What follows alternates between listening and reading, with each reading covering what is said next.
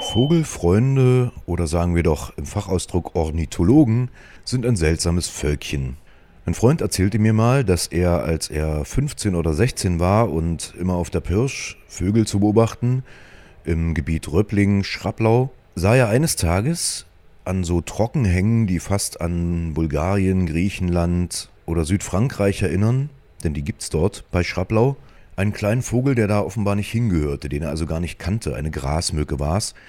Und da sie so schön war und so direkt vor ihm saß, hat er genug Zeit, sich die näher anzuschauen und hatte also einen orangenen Bauch und einen weißen Streifen unter dem Schnabel und so ein dunkles Köpfchen und so weiter. Und er ähm, sah in sein Buch und kriegte raus, das ist eine Grasmücke, die es normalerweise nur im Mittelmeerraum gibt, eine Weißbartgrasmücke. Flugs eilte er zu seinem Fachgruppenleiter Ornithologie in Halle und sagte dem hier und so weiter, es ist Frühling, äh, ich habe eine Weißbartgrasmücke bei Schrapplau gesehen.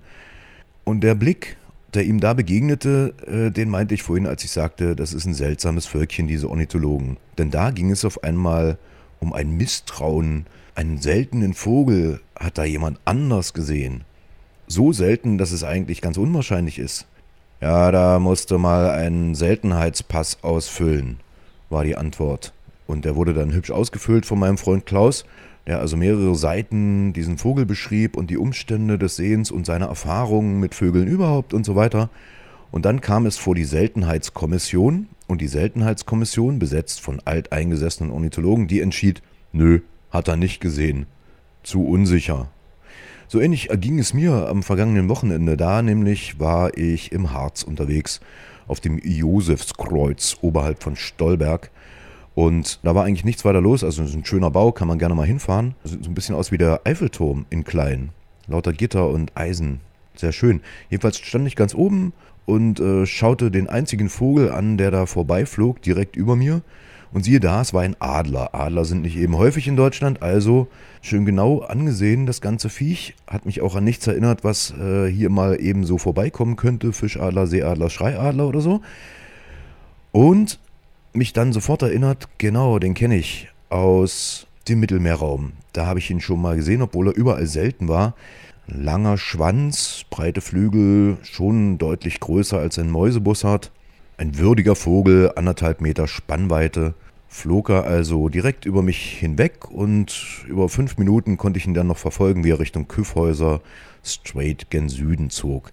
Es war ein Habichtsadler. Habichtsadler sind in Deutschland also so überhaupt gar nicht vertreten und nicht mal in den angrenzenden Ländern. Selbst im Mittelmeerraum sind sie selten. Es wurde zwar schon mal einer tot gefunden im Hakel, also in Thüringen, in so einem Lauburwald, aber das ist so ziemlich der einzige Nachweis äh, für Sachsen-Anhalt. Und also schrieb ich sofort einem Ornithologen im Heineanum, dem Vogelkundlichen Museum in Halberstadt, Nordharz, dass äh, ich genau diesen Adler gesehen habe. Und die Reaktion war dieselbe wie vor 20 Jahren, als mir mein Freund Klaus erzählte, Weißbart, Grasmücke und so weiter. Sie erinnern sich. Alles gut und schön und sehr interessant, aber das muss vor die Seltenheitskommission. Und da habe ich dann gedacht, so, ihr könnt mich mal, also ich habe diesen schönen Vogel gesehen und das erzähle ich jetzt einfach all meinen Freunden und ich erzähle es ihnen.